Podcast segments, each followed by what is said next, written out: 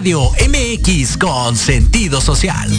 Las opiniones vertidas en este programa son exclusiva responsabilidad de quienes las emiten y no representan necesariamente el pensamiento ni la línea editorial de Proyecto Radio MX.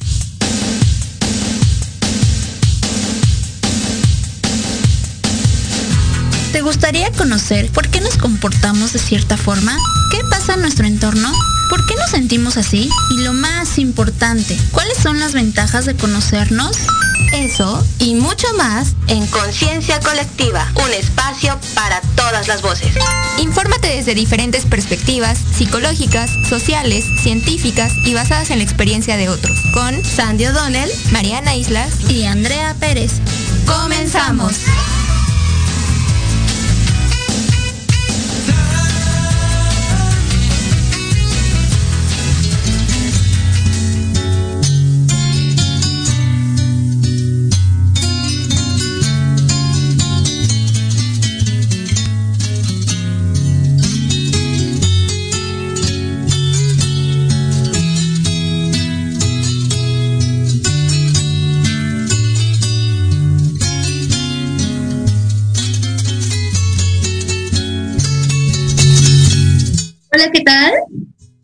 Tal? Muy buenas tardes, tengan todos ustedes. Bienvenidos a un programa más de Conciencia Colectiva, un espacio para todas las voces.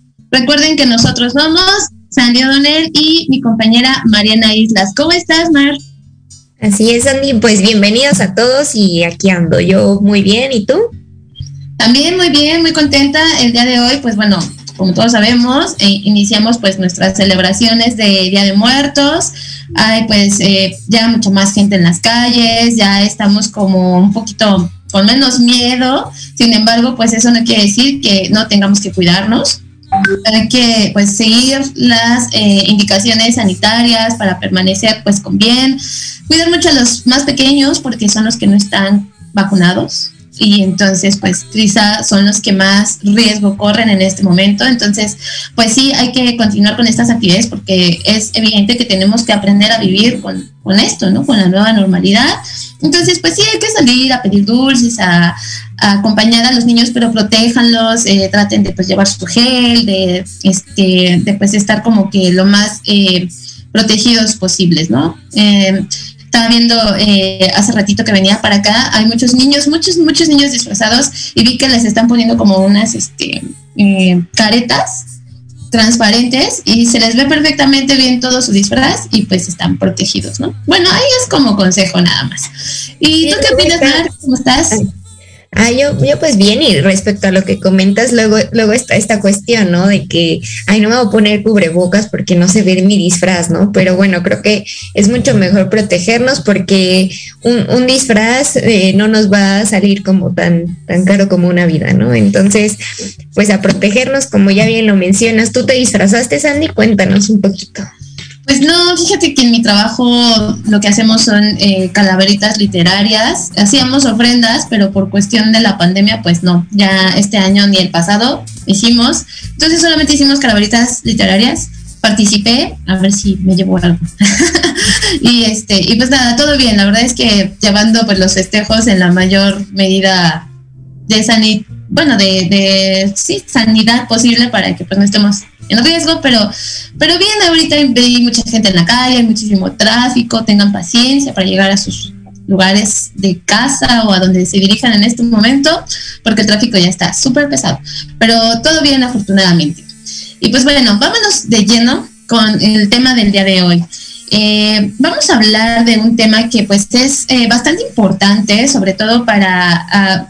Para toda la sociedad en general, ¿no? Para todas las personas que están iniciando eh, en este rol de ser madres, de ser padres, para quienes somos adultos y quisiéramos identificar algo eh, de nuestro comportamiento, que quizá queremos saber de dónde provenga o por qué a veces eh, tenemos cierto tipo de carácter, actitudes con las demás personas que no que no sabemos identificar muy bien, ¿no?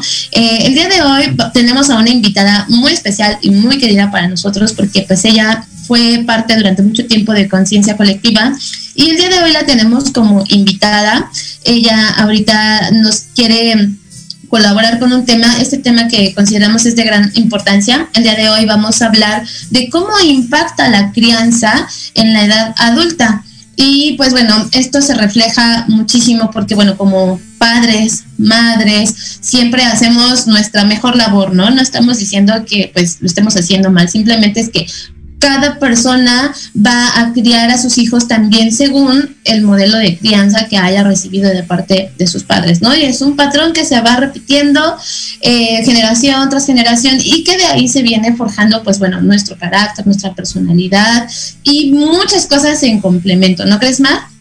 Sí, y, también Sandy, como bien lo mencionabas, ¿no? Esta parte de, pues que, que, es un tema para madres, para padres, ¿no? Pero también para los cuidadores primarios del niño, ¿no? En el caso de que, de que no sea la madre o el padre, que sea la abuelita, que sea el tío, ¿no? Este, creo que es, es un tema que, que todos pues deben eh, conocer, ¿no? Porque finalmente, aunque la abuelita cría a un niño, eh, esa crianza que lleva a cabo la abuelita o el tío o quien sea, va a tener un impacto eh, fundamental, ¿no? Como en, en la edad adulta, como ya bien lo mencionas. Y bueno, pues para esto eh, vamos a tener a nuestra invitada, como ya lo mencionaste, Sandy. Eh, ya, ya hemos hablado un poquito como de este tema en otras transmisiones, pero para quien no lo, no lo haya escuchado, pues aquí tenemos a nuestra experta, ¿no? En, este tema. Y eh, pues vamos también, ¿no? Como a reforzar algún, alguna información que ya dimos. Hay otra información nueva. Entonces, pues vámonos de lleno con, con nuestra invitada y es la psicóloga Andrea Pérez. Bienvenida, Andy. Hola chicas, ¿cómo están? Hola, aquí bienvenida de nuevo a este programa Conciencia Colectiva. Eh, qué bueno que pues aceptaste esta invitación nuevamente para que abordes este tema tan interesante y que pues bueno seguramente eh, tienes eh, pues muchísimas más herramientas que compartirnos y muchos más conocimientos, ¿no? Me gustaría antes que nada eh, si nos quisieras platicar un poquito de ti, qué estás haciendo actualmente, en dónde estás y, pues algo que, le quieras compartir a nuestra audiencia, ¿no? Que ya te conocen, pero pues para quien no nos ha escuchado y nos está escuchando, pues que sepan de quién estamos hablando. Ok, muy bien. Eh, pues la verdad estoy muy feliz de estar otra vez aquí con ustedes compartiendo. Eh, me trae muchos recuerdos y emociones muy bonitas me da gusto verlas, escucharlas y pues estar aquí compartiendo. Em, pues ahorita, bueno, yo soy eh, psicóloga educativa, me formé en la Universidad Pedagógica Nacional y ahorita lo que me dedico a hacer, eh, estoy trabajando en un centro psicopedagógico regularizante que se llama Atena. Eh, y ahí pues estoy dando terapia de lenguaje, terapia ocupacional, em, esa parte de la terapia del juego con los pequeños, también se hace un trabajo conjunto con los padres, es decir, eh, muchos papás lo primero que hacen es llevan al niño al psicólogo, ¿no? Tú necesitas ir al psicólogo, pero la verdad es que no, o sea, eh, si yo logro trabajar con los papás y si logramos cambiar a la estructura, créanme que el niño avanza súper rápido, ¿no? Y a veces eh, tenemos esa creencia de que no vamos a mandar al niño al psicólogo porque pues no está aprendiendo o está teniendo esta conducta, pero no, la verdad, los primeros que deben de ir eh, pues son los papás o los cuidadores y pues ya ahí se hace como un trabajo en conjunto, se hace una triada y pues así es como, como hemos estado eh, pues trabajando. Muy bien, Andy, pues, pues un gusto saber que, realices este tipo de, pues, de actividades, ¿no? Como con, la sociedad. Eh, y bueno, ¿no? Como, como lo mencionas, digo, creo que no se trata de, de, esta parte, ¿no? De que vaya a terapia el niño o que vaya a terapia el papá o la mamá, ¿no? Este, creo que eh, un trabajo conjunto es lo, lo más adecuado para este tipo de, situaciones que luego se vienen presentando pues en la dinámica familiar, ¿no? Pero pues vamos, bueno, ya te conoció nuestra audiencia un poquito más, ya saben a qué te dedicas y eh, pues ahora sí vámonos con, algunas de, las preguntas que tenemos para ti el día de hoy. Eh, a mí me gustaría preguntarte... Eh, como un inicio, ¿cómo influye la crianza en nuestro comportamiento, ahora sí que en la edad adulta, ¿no?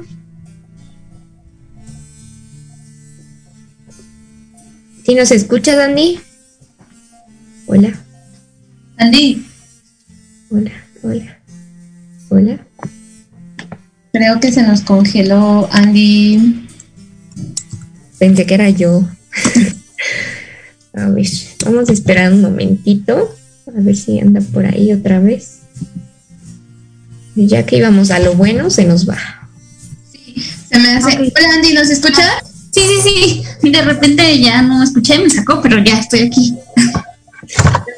Pues, pues, bueno, este te, comentaba que vamos a ir eh, de lleno con nuestras preguntas que tenemos pues para ti el día de hoy. Eh, la primera vendría siendo el cómo influye eh, la crianza en nuestro comportamiento, ¿no? En este caso, enfocándolo a la edad adulta. Ok. Bueno, no sé si sea, creo que es mi internet. Entonces, si me escuchan mal o algo así, me interrumpen y lo vuelvo a repetir porque igual y, se me llega a cortar. Luego me sigo, me sigo, me sigo y ya ni siquiera me doy cuenta que se escuchó ni que no.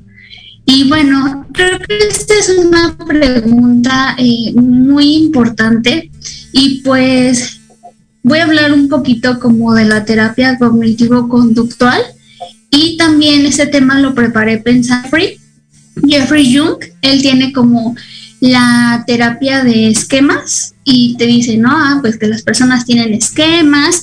Y esto pues está muy relacionado con la crianza familiar y con el tipo de educación que a nosotros nos dieron, porque pues es justo en la familia, es con las primeras interacciones que eh, nosotros eh, desarrollamos las primeras etapas, pero también es donde estamos comprendiendo el entorno, comprendiendo lo que pasa a nuestro alrededor y por ende también mm, tratar de descifrar o de entender nuestras propias emociones, nuestras sensaciones, quizás un niño llora o, lo vemos un poco un poquito triste o desanimado y su mamá pues nos dice, ¿sí? ¿Sí me escuchan? Sí, perfecto. Andy. Ah, ok, Y la mamá pues le dice, ah, mira, estás sintiendo tristeza, o estás muy feliz, o entiendo que estás enojado. Entonces también así es como nosotros vamos eh, pues conociendo nuestro entorno, vamos interaccionando y al final son, es el aprendizaje de, eh, de, todo, ¿no? Del entorno y pues esto se hace uno mismo. De ahí es cuando van surgiendo las primeras creencias eh, los primeros esquemas, ¿no? Entonces, un esquema va a ser esta parte de eh, qué opino yo o qué pienso de determinada situación. A lo mejor un vaso de vidrio se cae y, y bueno, sí, obviamente se rompe, y una para una mamá puede ser algo terrible, ¿no? Y para otra mamá pues simplemente es algo normal. Y quizás otra mamá quizás lo ignora. Entonces vamos a reaccionar de diferente forma y los niños de igual forma van a aprender las formas distintas en las que se reacciona. Entonces, recordemos que en la terapia cognitivo-conductual es, tenemos un pensamiento, tenemos una emoción que ya está como interna, que son todos estos procesos cognitivos, y por ende tenemos un comportamiento. Esto es de manera como automática, ¿no? Nosotros vemos, no sé, un león que es el ejemplo que siempre pongo, un león y de inmediato sentimos miedo. O sea, incluso ni siquiera estamos pensando, o sea, los pensamientos son automáticos, los pensamientos automáticos son súper rapidísimos. Es como si estuviéramos en un río con muchos peces y quisiéramos atraparlos. No podemos. Y son muchos. Entonces, yo veo el león, en ese momento no identifico bien qué pensé o qué estoy pensando, pero sí tengo miedo, ¿no? La adrenalina está al 100 por hora y de inmediato yo voy a correr, porque a mí me da miedo el león, ¿no? Porque no entiendo que es un depredador y que em, me puede hacer algo. Y yo recuerdo, chicas, que nosotros ya habíamos visto los estilos de crianza, vimos el democrático, vimos el autoritario, el permisivo y el, eh, el negligente, ¿no? Y entonces ahora sí quiero como entrar en esta parte de qué dice Jeffrey Jung. Jeffrey Jung lo que hace es dividir o hablar de 18 mm, esquemas y esos los va uniendo o los va dejando en cinco dimensiones. Estas dimensiones pues son muy, muy importantes. ¿Ok?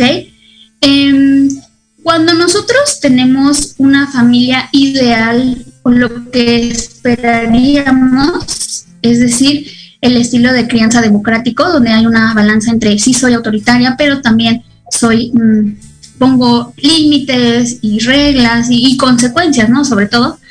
Entonces es la familia ideal, ¿no? Esa familia, ese cuidador, ese papá o esa mamá que satisface las necesidades de seguridad, de protección, de estabilidad, de empatía. También eh, satisface las necesidades emocionales y fomenta la aceptación y el respeto en los niños, ¿no? Pero eso es lo ideal, lo que dice la tele, ¿no? Y lo que dicen todos los terapeutas que debemos de hacer. Pero la realidad es otra, o sea, las familias más comunes en nuestra sociedad actualmente ah, son distantes, son frías, algunas son reservadas, otras tienden como la tendencia al rechazo o solitarias o son explosivas o abusivas, ¿no? A veces podemos tener una sola característica o podemos tener todas estas, ¿no? Y, ah, ojo, esto es muy importante, todo esto que yo voy a decir no es regla, es decir, si yo, no es como una receta, ¿no? Paso número uno, me va a salir y voy a ir directo al paso número dos, no, nada es regla ni hay recetas, simplemente son como, bueno, Jeffrey dijo, ¿sabes qué? Son como los postulados, ¿no? Quizás no todas las personas entran en todos los esquemas o quizás yo tenga esquemas de abandono o quizás tenga esquemas de subyugación o tenga todos, ¿no? O los dos. Entonces, no hay reglas, solamente eso, ¿no? Y tampoco doy por sentado nada, porque eso lo tiene que hacer pues su terapeuta de confianza y es como un, un trabajo o un desarrollo propio, ¿no? Personal. Y entonces, em, ya me desvié de la pregunta, pero era esta parte de, de esa manera influye, ¿no? Totalmente, porque, porque de esa forma nosotros vamos a saber identificar nuestras emociones, nuestro autoconcepto, lo que las demás personas piensan y opinan de mí. Cuando un niño comete algo o hace, em, no sé, algún acto delictivo, por así decirlo, entonces él sabe hasta dónde va a llegar y hasta dónde no, qué se le permite y qué no se le permite. ¿Cómo me chicas? excelente, Andy, muchas gracias. De hecho, creo que era muy importante que... Andy, ¿me escuchas? Ah, sí, sí, claro. Ah. Ay, perdón, pensé que había perdido yo el sonido, una disculpa. No, eh, de hecho creo que muy bueno que mencionaras todo esto, porque pues todo eh, es el fundamento, ¿no? Que necesitamos a veces saber por qué no sé, nos pasan estas cosas, por qué nos comportamos como nos comportamos, de dónde viene todos los pensamientos que tenemos, eh, todas estas cosas, pues bueno, tienen una razón de ser, ¿no? Que ya nos acabas de, comentar. También tiene mucho que ver, eh, pues, el tipo de familia donde nos hayamos eh, desenvuelto, ¿no? Como bien las acabas de categorizar un tanto, tiene mucho que ver esto que nosotros estamos... Ay, estamos haciendo eh, en comparación con otras familias, ¿no? O sea, a lo mejor eh, yo a mí me criaron desde una familia pues muy eh, negligente, ¿no? Por así decirlo, una, tuve una, una crianza muy negligente. Sin embargo, pues bueno, yo en el transcurso de, de, de, mi vida, de mi educación, pues también he tenido otros otras, otros estímulos, ¿no? Que provienen de otros lados, no precisamente de, la familia, ¿no? Entonces es algo que también, eh, pues se combina en algún momento de nuestra vida y en la edad adulta, pues bueno, tenemos cosas tanto de la familia como de otras, eh, otras, otros estímulos también, ¿no? Otras personas que nos rodean y pues bueno, eso es lo que nos está conformando como tal. Sin embargo, pues bueno, este estilo de crianza pues es lo que prácticamente nos va a, a definir, ¿no? En muchos aspectos a lo largo de nuestra vida. Entonces, yo me imagino, ¿no? O sea, ¿qué, otra de las preguntas que tenemos para ti es, ¿qué comportamientos problemáticos pueden derivar de estos estilos de crianza, ¿no? O sea, ya nos referiste de dónde viene o cómo es que nos vamos conformando en cuestión de pensamientos y actitudes. Y en la edad adulta a lo mejor, o no quizá en la edad adulta, sino desde la adolescencia, eh, desde la infancia temprana, también empezamos a tener ciertos comportamientos y actitudes que no están como muy bien. O sea, ¿qué, qué es lo que se puede eh, llamar como comportamientos problemáticos que deriven de estos estilos de crianza? Ok, bueno, pues sabemos que si tenemos a familias como muy autoritarias o que golpean a sus hijos, pues obviamente el niño va a replicar esta violencia, ¿no? Porque pues es lo que aprende, o sea, así aprende a solucionar las cosas. Eh, no sé, hay una imagen de, bueno, que hacen como referencia a Paulo Freire, Freire y está el, el, bueno, un jefe está regañando a su empleado y el empleado está regañando a su esposa y el, la esposa está regañando al niño y el niño regaña al gato, entonces con lo mismo y le grita y así, ¿no? Entonces es muy chistoso, pero es como eh, entre nosotros también eh, es la opresión de masas, pero nos violentamos y estamos como en esta dinámica y es la forma en la que nosotros interactuamos, porque pues no, no conocemos otra, ¿no? O sea, tú cometes una falta y de inmediato es el castigo físico. Y mmm, no sé, o sea, bueno, yo lo relaciono, por ejemplo, con estas familias que pues son distantes. ¿Se acuerdan que nosotros habíamos hablado del abandono? Que muchas veces no forzosamente debe de ser físico, o sea, papá y mamá siguen viviendo en la misma casa y están ahí. Pero si abandonamos a nuestros hijos emocionalmente, o, ah, mamá, ay, no, ahorita no me molestes porque estoy ocupada, ¿no? Entonces, eso pasa y es común, pero si lo hacemos de manera constante, como en nuestros hijos esa creencia o ese esquema de que eh, pues quizás las personas eh, en algún punto de su vida se van a ir, ¿no? Van a estar con ellos, pero ese afecto o ese apoyo, esa ayuda que les están dando eh, va a durar poco tiempo. Son personas que quizás de manera eh, inconsciente le temen al abandono, eh, son personas que, oye, no te vayas, no me dejes, me quieres. Entonces, eh, también llegan a presentar como momentos o está, sí, estados de ira, porque es como, ¿por qué no me quieres? ¿No? ¿O por qué no, por qué no estás conmigo? ¿O por qué te vas? Y sobre todo eh, son personas que no confían. O sea, hay un miedo interno de que no es que me va a ir, o se va a ir, perdón, o no, es que siento que no va a llegar a la cita y entonces tengo que tener un plan B y entonces, ¿qué voy a hacer? ¿No?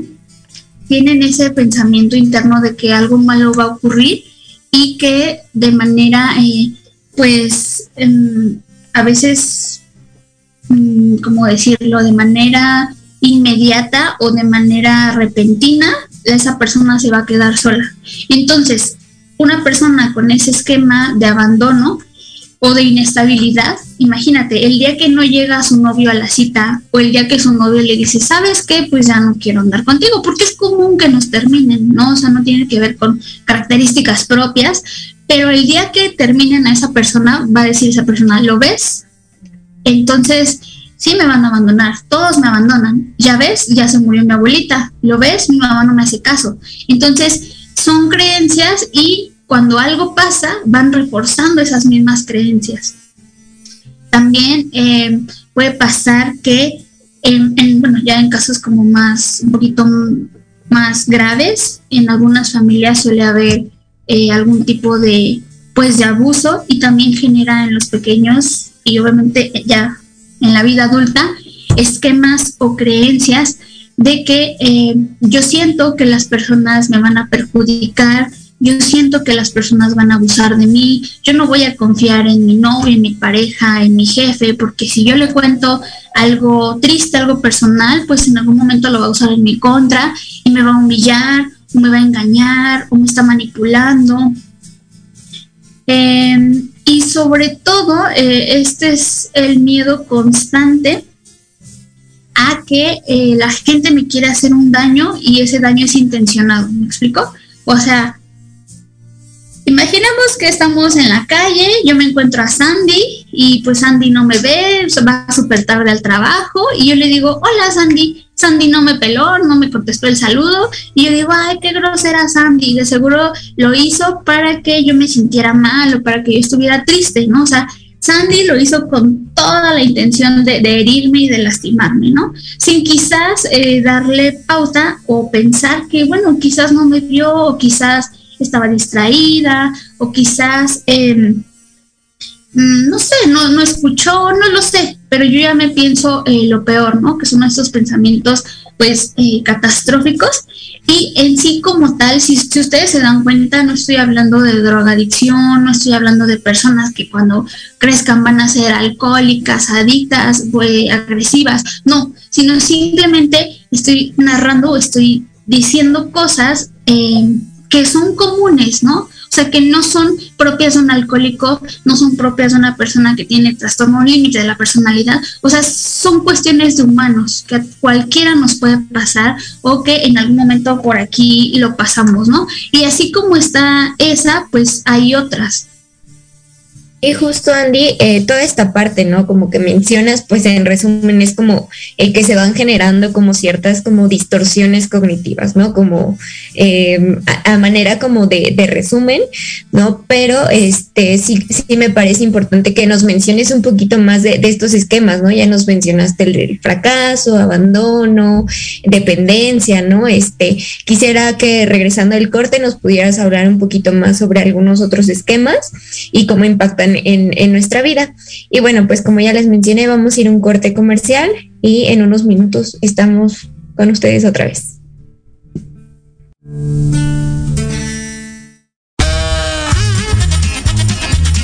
Oye, oye, ¿a dónde vas? ¿Quién, yo?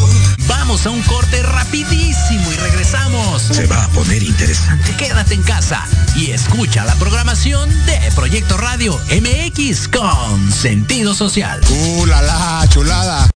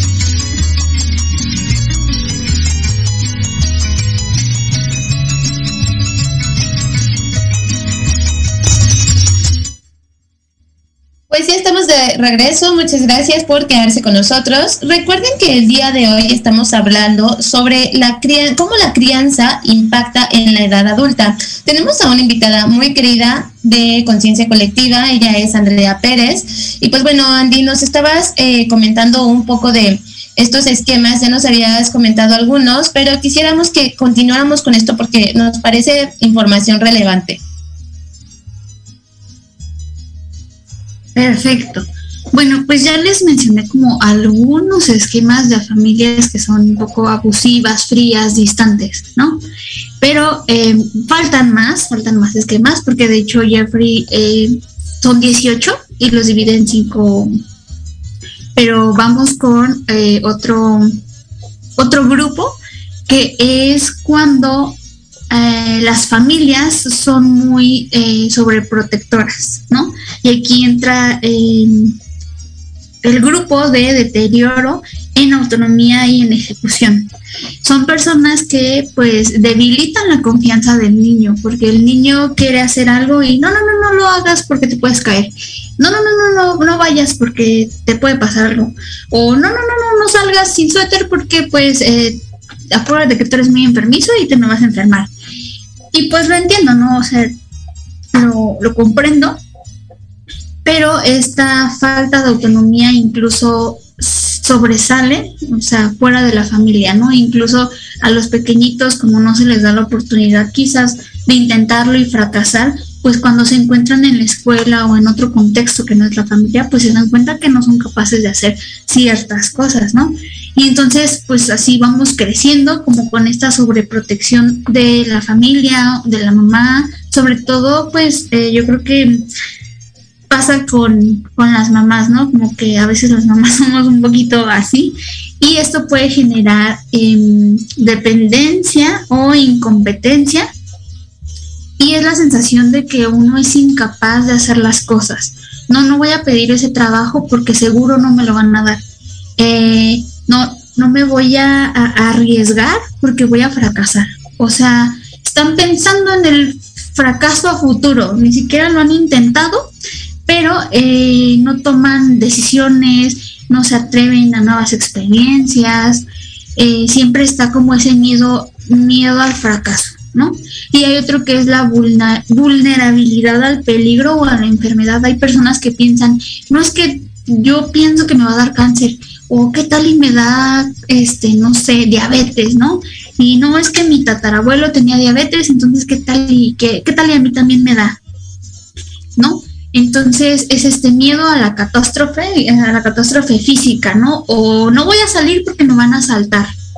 Entonces siempre quiero estar en casa. Y también tienen miedo como mm, a veces de manera inconsciente de yo no me voy a casar porque como cree, hasta las mamás lo dicen, ¿no? O sea, cuando el hijo tiene una novia, se sienten amenazadas, ¿no? Así como que, ay, no, no tengas novia.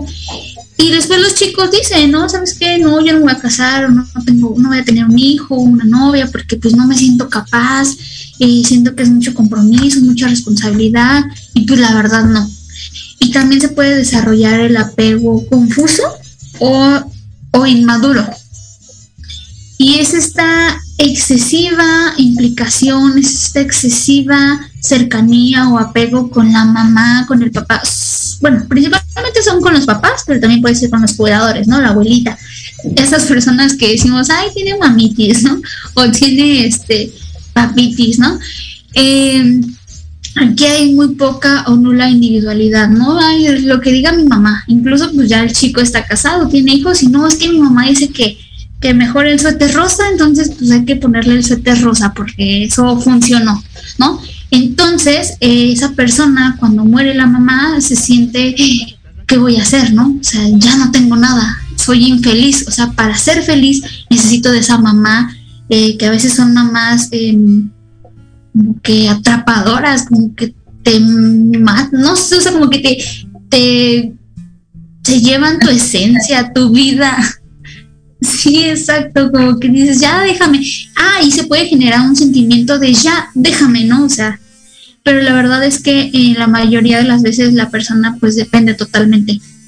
Y les digo, o sea, tienen este miedo de no, voy a ser un pésimo padre, pésimo, pésimo amigo, pésima pareja, entonces mejor no le entro, ¿no? Porque dentro de mí algo me dice que yo soy inepto para esta situación o no soy competente como los demás.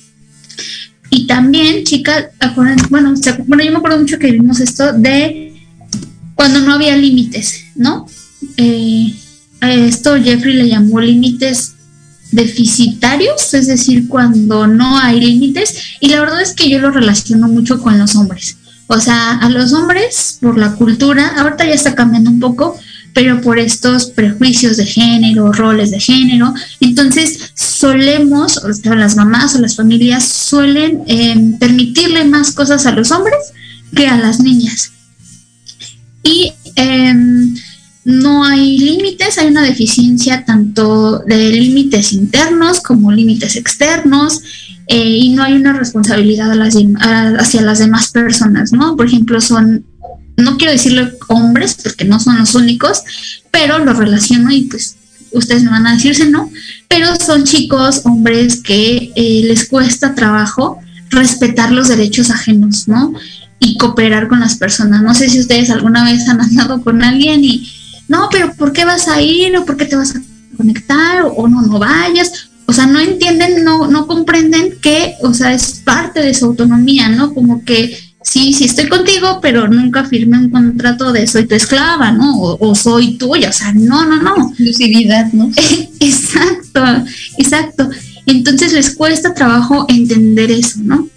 Eh, también, pues obviamente, por esta misma situación, tienen conflictos, pues, con sus parejas, sobre todo con sus parejas. Em, se les permite cometer infracciones de manera más fácil que, a una mujer, ¿no? Entonces, a veces hay chicos que no tienen, hay una falta de determinación, em, son chicos que mm, no tienen responsabilidad, o sea, como que quedan contigo, pero todo viene una semana, luego son irresponsables, luego regresan y pretenden que tú no te enojes y que todo esté como si nada, ¿no? O sea, como que carecen de esta empatía. O también, o también, ¿iban a decir algo? No, no, no, termina tu, idea, Andy, no te preocupes. Ah, ok. También hay una... Mm, hay como... Ay, ¿cómo se llaman? Como... Ay, se me fue la palabra. Em, que yo me siento más, es como... Mm, ay. Como grandiosidad. Exacto, grandiosidad, ¿no? Así como que de esas personas que una cosa es el ego, otra cosa es ser egoísta, una cosa es el amor propio y otra cosa ya es como ser narcisista, ¿no? O sea, de esos chavos que a sus, mamás les dijeron todo el tiempo, ay, qué bonito mi bebé, y se lo creyeron y... ¿Cómo, Sandy? Tú todo lo puedes, eres el mejor, estos discursos así de que, que eh, crecen personas, ¿no? Exactamente, ¿no? Y pasan o sí pasan la vida creyendo que pueden eh, pisotear a las demás personas o que las que todos debemos como que de rendirles homenaje. Son personas que también les gusta el estatus, ¿no? Por ejemplo, yo puedo comprarme un un, Android, un celular muy bueno que, que sirve para lo mismo que un iPhone, pero la verdad es que ese tipo de personas va a querer un iPhone, un iPhone, perdón, por el estatus, porque es una necesidad social para él. Para mí no, porque a mí no me importa, pero quizás para otra persona sí. Entonces, eso implica mi necesidad social de pertenecer a un grupo de personas que pueden comprar el iPhone, ¿no?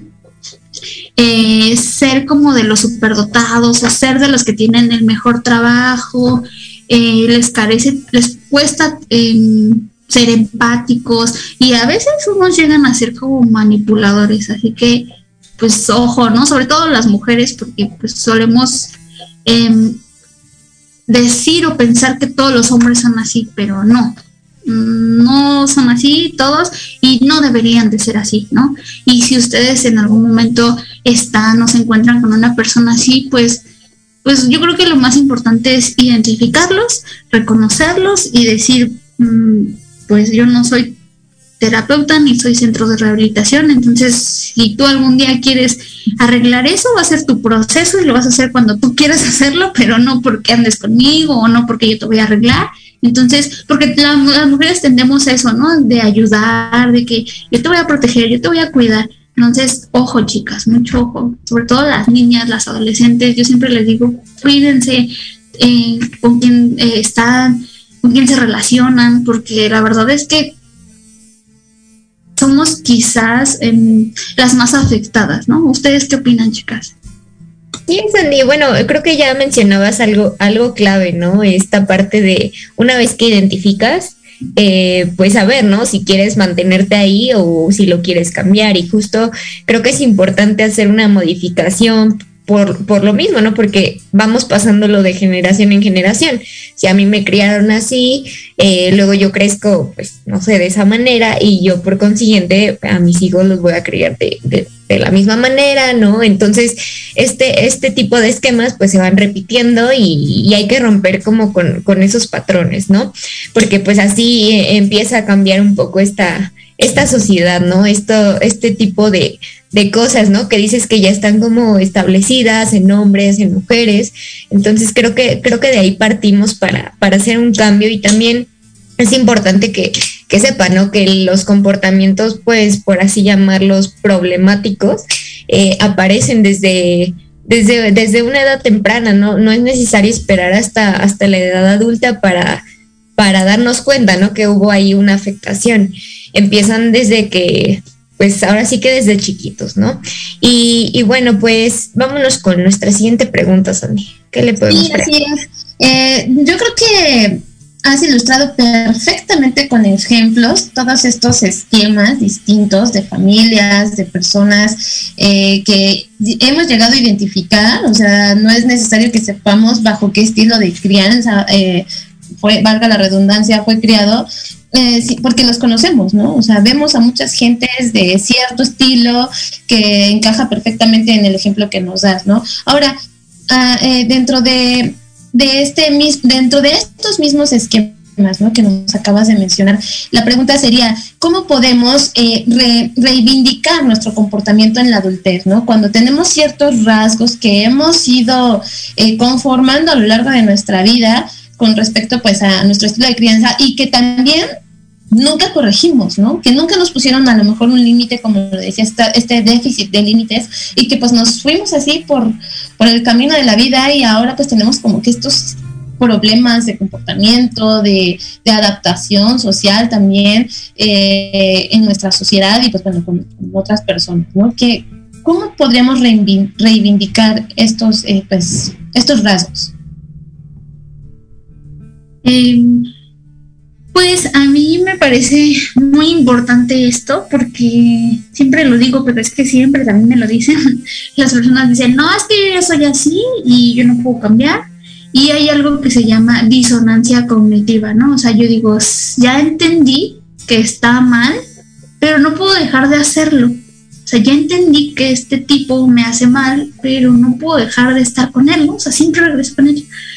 Eh, entonces, lo primero es eso, ¿no? Como que identificarlo y aceptarlo. O sea, porque si tú no lo aceptas, nadie te puede ayudar y, o sea, nadie puede hacerse responsable de eso, ¿no? Más que tú. La segunda es eso, una vez que la aceptas, pues hacerte responsable. No sentirte culpable, porque a lo mejor no lo causaste tú de manera directa, pero sí, eh, pues, mm, hacernos responsables, eh, es decir, vamos a actuar, ¿qué voy a hacer? Porque las personas que se sienten culpables se quedan ahí como, la culpa es como quedarte en la esquina con un sentimiento de miedo, de, de, malestar y no hago nada, ¿no? Yo soy la víctima, porque es que mi mamá me trató así, porque mi mamá me gritó o no me gritó lo suficiente, por eso soy así. No, hay que ser responsables y vamos a actuar. ¿Qué vamos a hacer? Yo les recomiendo y lo más adecuado, pues es eh, tomar terapia y que no se enfrasquen en este tipo de pensamientos de yo soy así. La personalidad se va configurando a lo largo de toda la vida. Sí es importante en la infancia, pero no te preocupes, sigues teniendo plasticidad neuronal y puedes aprender otras cosas. Puede, puedes ir como modificando ciertos hábitos o conductas a forma que se, pues que se conviertan en hábitos. No, no, no forzosamente ya como tengo 25 años ya y mi cerebro terminó de desarrollarse, pues ya sí me voy a morir, ¿no? Gruñona o, o manipuladora o sumisa, no. Y pasa otro fenómeno muy interesante con las mujeres, ¿no? Que igual y en otro, en otro punto se, se, podría tocar, pero igual es muy interesante, porque lo que quería era hablarles como la diferencia entre hombres y las mujeres, ¿no? Pero no pasa nada.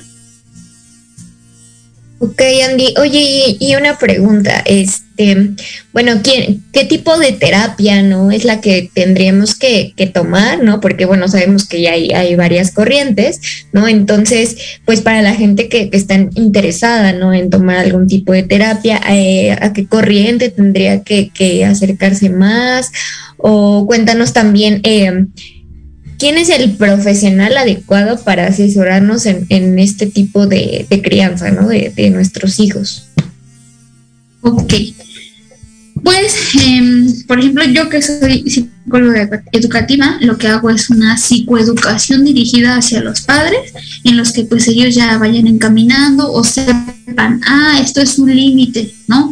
Ah, ok, esto es una norma, esto es un, eh, no sé, esto es la responsabilidad, pero eh, nosotros nos vamos a dar cuenta que eh, ya estando como en esta parte de la crianza, eh, muchas veces no podemos ejercer bien la, la paternidad, perdón, o la maternidad, porque hay algo en nuestra infancia, hay algo como que está ahí, ¿no? Entonces no voy a ser yo, Andrea, una persona adulta de veintitantos años, ejerciendo mi maternidad y cuidando a mi hijo, sino voy a ser voy a criar a mi hijo desde la niña herida, ¿no? Y cada vez que yo vea a ese niño o cada vez que yo vea a esa niña, de manera inconsciente me va a recordar a mi infancia y quizás por protegerlo, por hacer que no viva lo mismo que yo o hacerle lo mismo que me hicieron a mí y repetirlo sin darme cuenta, como decían ustedes, los patrones, exacto, voy a seguir, ¿no? Entonces lo primero es eso, dense cuenta y otra cosa, eh, ya sabemos que hay distintas corrientes eh, terapéuticas con diferente metodología, metodología, perdón, y la verdad es que eh, yo no te puedo decir, ah, pues es que la verdad es cognitivo-conductual, porque estaría hablando desde mi experiencia, ¿no? Y dejaría a un lado el psicoanálisis, que también es súper, súper importante. Entonces, yo creo que eh, dependiendo del tipo y el grado de problema y hasta dónde quieres llegar, o que sea lo que quieras, por ejemplo, no sé, las personas que viven duelo, ah, pues yo les recomiendo una terapia breve de duelo, ¿no? Con una tanatóloga. Eh, las personas que han vivido quizás un abuso, pues yo recomendaría pues sí un psicoanálisis, algo un poquito más profundo, pero eso también va a depender. Y experimenten, o sea, si a ustedes no les gusta un psicólogo, no se preocupen, hay 20 mil psicólogos cognitivo-conductuales, hay 20 mil psicoanalistas. Si ya vi que el psicoanálisis no es lo mío y no me gusta, bueno, pues entonces me voy a ir a, a, otra corriente. Y la verdad es que los profesionales en la salud también son muy honestos y te dicen, ¿sabes qué? Eh, yo como psicoanalista no voy a tomar tu caso, ¿no? ¿Sabes que no puedo, no puedo tomar tu caso? O no, yo no le voy a decir a alguien que tiene esquizofrenia que se vaya con un psicoanalista, porque imagínate, ¿no? ¿Qué cosas va a interpretar? Entonces, eh, yo les sugiero que si pregunten, tomen la atención, pero uno aprende desde la experiencia, no experimentando. O sea, sí te puedo decir en qué consiste cada una, pero vívelo. Preséntate con la persona, eh, fíjate cómo es su método de trabajo. También tienes que hacer clic, ¿no? Que es este rapport. Si no lo haces con el psicoanalista, vete, porque entonces no te va a funcionar. Excelente. Muchas gracias, Andy. Eh, definitivamente la idea aquí es que cuando estamos identificando algo en nuestro comportamiento, en nuestra personalidad, que no está bien, que sabemos que no está bien, ¿no? Que, que como lo decías hace rato, ¿no? Esto de la disonancia cognitiva, ¿no? O sea, lo seguimos haciendo pese a que sabemos que pues no deberíamos, ¿no? Entonces eh, hay que identificarlo, reconocerlo y uh, solicitar ayuda profesional, como ya lo acaba de decir Andy. Esto no tiene por qué seguir siendo así si tenemos la solución en nuestras manos, ¿no? El, autoconocimiento, el autoanálisis, la introspección es súper importante, ¿no? Entonces siempre, eh, pues, conozcámonos a nosotros mismos. Es yo creo que lo, lo más importante aquí, para que también podamos educar seres humanos, pues eh, con mejores herramientas eh, para la vida, ¿no? En general. Y pues bueno, Andy, nos, se nos acaba el tiempo. Quisiéramos que nos compartieras eh, la información de dónde estás ahorita para que pues te contacten o contacten en sí a la institución como tal. Sí, claro, déjame abrir el contacto, pero eh, bueno, ahí lo que hacemos, hay personas especializadas, hay pedagogos que se encargan especialmente en la regularización desde preescolar hasta en bachillerato y en universidad, ¿no? O sea, ciertos temas. También tiene, bueno, tenemos el curso de Comipems, el curso para universidad, tenemos esta atención psicológica, eh, psicólogos clínicos, biólogos, historiadores, o sea, está muy bien preparado todo. Y pues eh, les comparto el número con mucho gusto, es 56 27 72 16 29, ¿ok? Y la página es regularización-atena con h.com. Entonces ahí estamos para cualquier cosa. No todo va a ser conmigo, o sea, les digo, hay especialistas de cada área y está, la verdad es que está muy, muy bueno y dense ahí una vuelta y quizás les podemos ayudar en algo. Así es, bueno, igual este recordamos tu nombre, es Andrea Pérez, por si también no quieren llamar y preguntar por ti, también se vale. Adelante. Y muchas gracias, chicas. La verdad me gustó verlas y estoy feliz, en serio. Lo sabemos, Andy. Muchísimas gracias. Eh, vamos a estar también publicando en la página de conciencia colectiva. Y pues bueno, nada, muchísimas gracias a todas las personas que se conectan, que nos escuchan y que bueno, cada lunes están con nosotros. Eh, probablemente tengan noticias de nosotros eh, a través de la página de conciencia colectiva. Estamos muy contentos y muy contentas de, de poder compartir con ustedes. Muchas gracias, Andy. Muchas gracias, Mar. Y pues bueno, hasta la próxima. Gracias. Bye. Feliz Día de Muertos. No te pierdas nuestra próxima transmisión. Seguiremos hablando de temas muy interesantes. Síguenos en nuestras redes sociales de Facebook e Instagram como Conciencia Colectiva. Y recuerda compartir nuestros contenidos para llegar a más personas cada vez. Hasta la próxima.